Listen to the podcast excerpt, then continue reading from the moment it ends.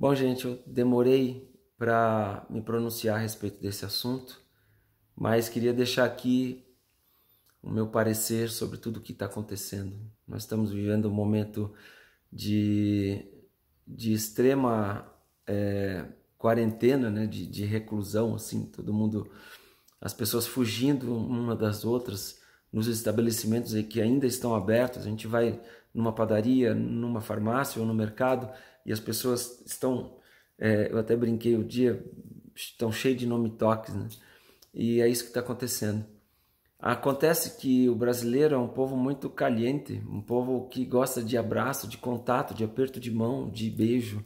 E, e, essa falta de carinho, muitas vezes, de um filho, de uma mãe, de um pai, de uma esposa, de um marido, acaba deixando a gente meio, meio triste. Por mais que a gente tenha consciência do que está acontecendo, existe um outro vírus aí que, que pode tomar conta de você sem você perceber, que é o vírus da depressão.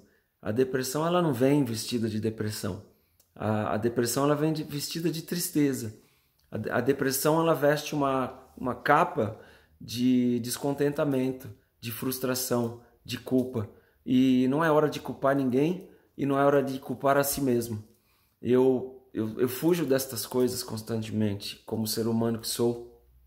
E, e eu acho que é hora da gente trazer para nossa memória aquelas coisas que vão nos dar alegria, esperança, fé, alimentar nossa fé, que é a certeza do tempo melhor. Logo isso vai passar e vai ser uma loucura, vai ser uma explosão de abraço para todo canto, eu tenho certeza disso. Mas e neste tempo que estamos aqui? Ocupa a tua mente com aquilo que é bom, aquilo que vai produzir conhecimento para você, vai produzir crescimento para o teu espírito, vai orar, vai jejuar, vai buscar.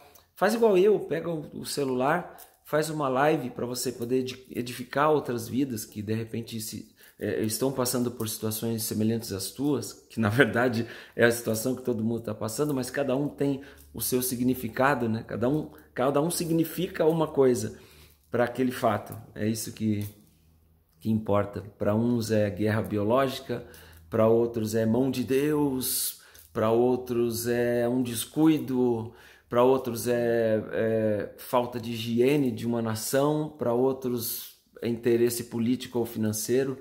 É, e, e o que, é que vai mudar? O que muda é o seu significado que você dá para isso, mas o fato que estamos passando é isso aqui, ó. Eu estou sozinho, você está sozinho, você tem sua família, eu tenho a minha, todo mundo está nos seus lares aí, alguns não podem estar, alguns passam por alguma situação, de repente está trabalhando ou está, bom, se tá distante de casa, enfim. É, o que você vai fazer com esse tempo? Você pode ter esse tempo como um tempo de tristeza ou como um tempo de alegria. Como é que você vai se alegrar num momento é, desses? Sendo útil para a vida de outros sendo grato por aquilo que você tem, sendo sal e sendo luz. Vai edificar a vida de um outro. Pega o telefone que você só usava para zapear na, na, vertical os vídeos de Instagram, ou agora horizontal para ficar zapeando as lives dos amigos, para ver qual live é melhor. Pega esse mesmo celular e, e não usa o WhatsApp, mas usa o telefone.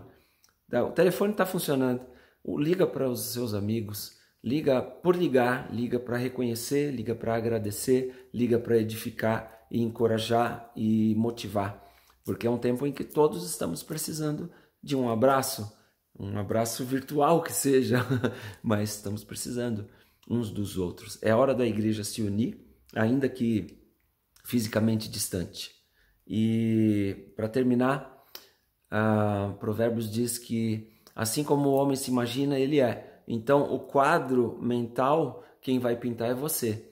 Você pode pintar um quadro de sucesso diante de você e imaginar uma cena onde você está se fortalecendo em todas as áreas, está sendo resiliente e, e, e daqui para frente, daqui, logo ali, quando tudo acabar, você vai estar muito mais forte do que quando tudo isso começou. Ou você pode pintar um quadro de derrota. O fato é que se você achar que está bem ou que está mal, você está certo porque o que vai valer, na verdade, é o que você pensa sobre você.